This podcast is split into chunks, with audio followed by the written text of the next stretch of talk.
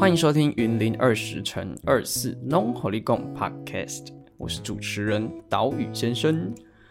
云林总被称作农业大县，几乎所有的农产你都可以在云林的田野间找到，但我们又懂得多少呢？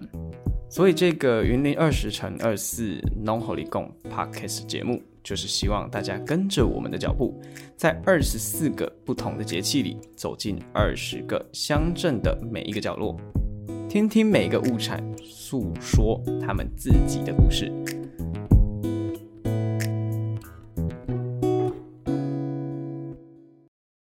好，欢迎收听今天的《农好旅共》Podcast，我是主持人岛屿先生。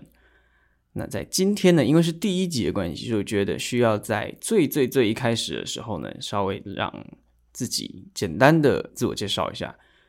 我本名呢是徐阳凯，目前呢在云林创业，成立了岛屿放送文化创意工作室。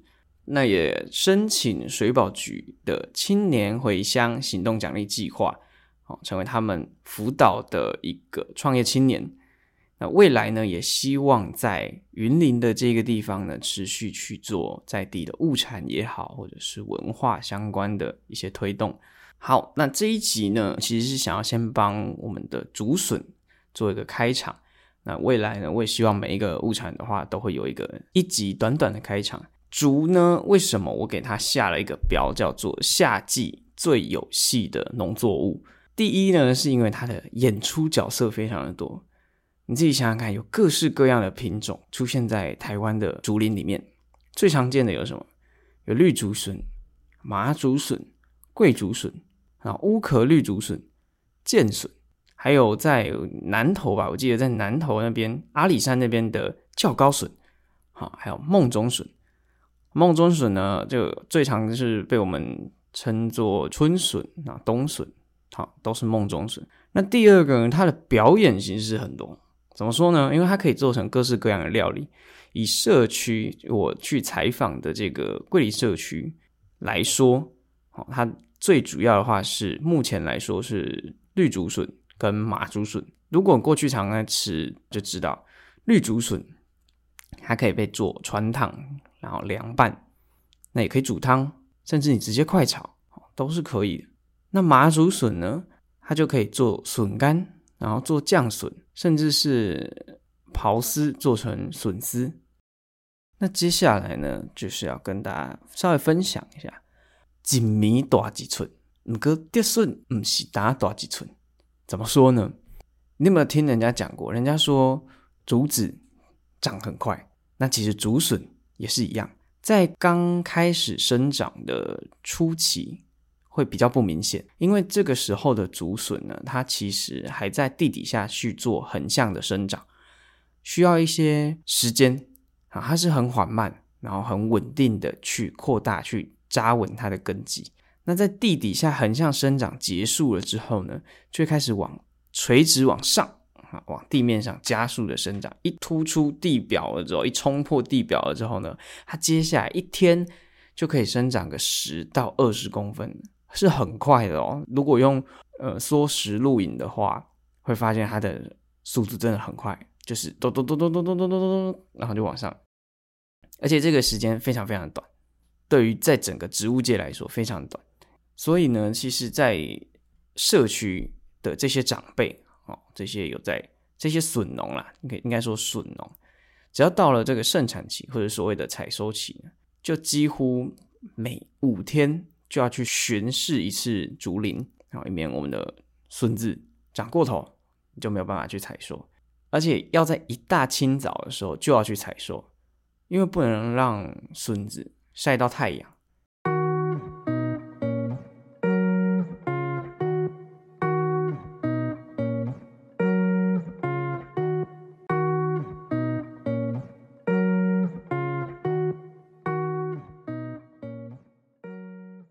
接下来的第二 part 就是我们要聊聊笋干这件事情。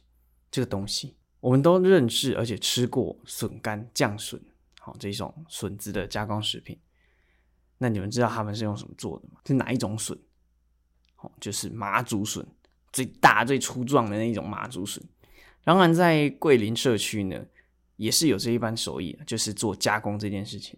他们在采收完麻竹笋之后呢，就会载着这些新鲜的笋子到社区，他们前几年好重建复兴的笋寮，准备做加工处理。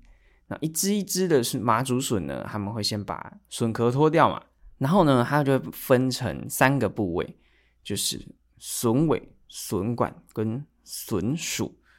嗯，这里呢就要跟大家分享，就是我在之前其实就来过这个。笋料，那在台语呢，这三个部位就是孙尾、孙梗，然后孙脊，然后那个脊其实就是韩脊的脊，可是我那时候不知道，我以为是脊椎的脊，结果就闹了一个笑话啊，写了一小篇日记，写了个文章的时候就闹了一个笑话。那在分完这三个了之后呢，它其实是要分开去做加工的，像笋尾跟笋管，它们其实会一起放进灶里面去蒸煮。而且它锅子前面还要先放上一张竹编的网子，跟锅子隔开，这样子才可以避免笋尾跟笋管之间锅底接触，那会烧焦。那煮好了之后呢，要用石头去压住静置，在三到五天之后呢，去取出，放到太阳底下去日晒，就会变成我们平常看到的笋干。那笋薯呢，就需要。先把比较老啊、比较干的部分先去除掉，然后再把它刨丝，加盐巴让它出水，做笋丝啊，或者是人家说笋签。那加入多少的盐巴呢？哎，这个部分也是很重要的一门学问。因为社区的长辈他们提到，就是当你加了太多的盐巴，它的笋丝的味道会不够酸；那你加的太少，笋丝又会坏掉。所以其实这个。分量的拿捏也是啊不简单的。那虽然说复兴这个笋干的技法相当的有意思，但是呢，在桂林这里还不止如此。他们过去呢也跟云科大，也就是我的学长姐，创想了这个黄金山鱿鱼这样的一个特色商品，把晒成笋干的笋尾，好切成一个三角形。一个小小的三角形，再把摊开的笋管呢接在这个笋尾三角形的下方，然后再把第二块的笋管再接在上面那一块笋管的下方，然后再拉十只脚，上中下都用棉绳把它串起来，哦，看起来呢就会像一只真正的鱿鱼干一样。从那个时候开始呢。社区呢就开始投入这一项产业的创新。接下来的每一年，像今年好像也有，但是应该还没有开始。在我录节目的现在，应该还没有开始。好，他们都有办社区笋干的一个产业推广活动。有机会的话，可以上社区发展协会的网站上面去关注一下。在这里呢，你就可以体验还有认识到社区的麻竹笋是透过什么样的流程。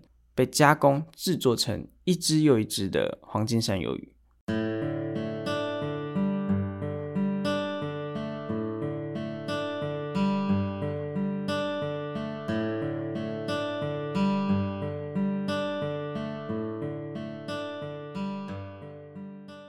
那最后这一集的结尾，想和大家分享，其实我岛屿先生我自己过去。是从来没有踏进过竹林的，就算有，我也没有亲眼看见长在竹林间的竹笋。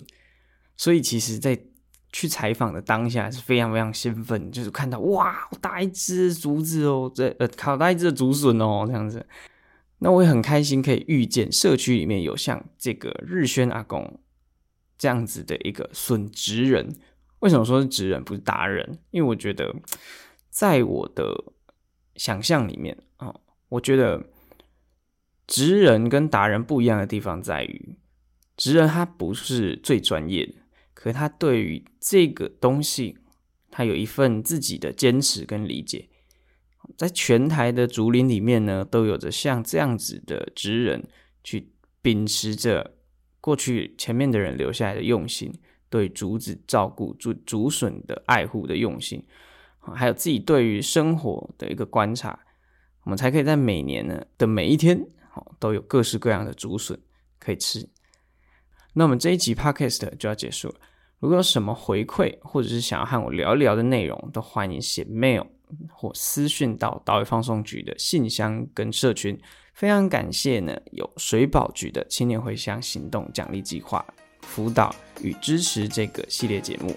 我们下一集 Long Holy Go 再见，拜拜。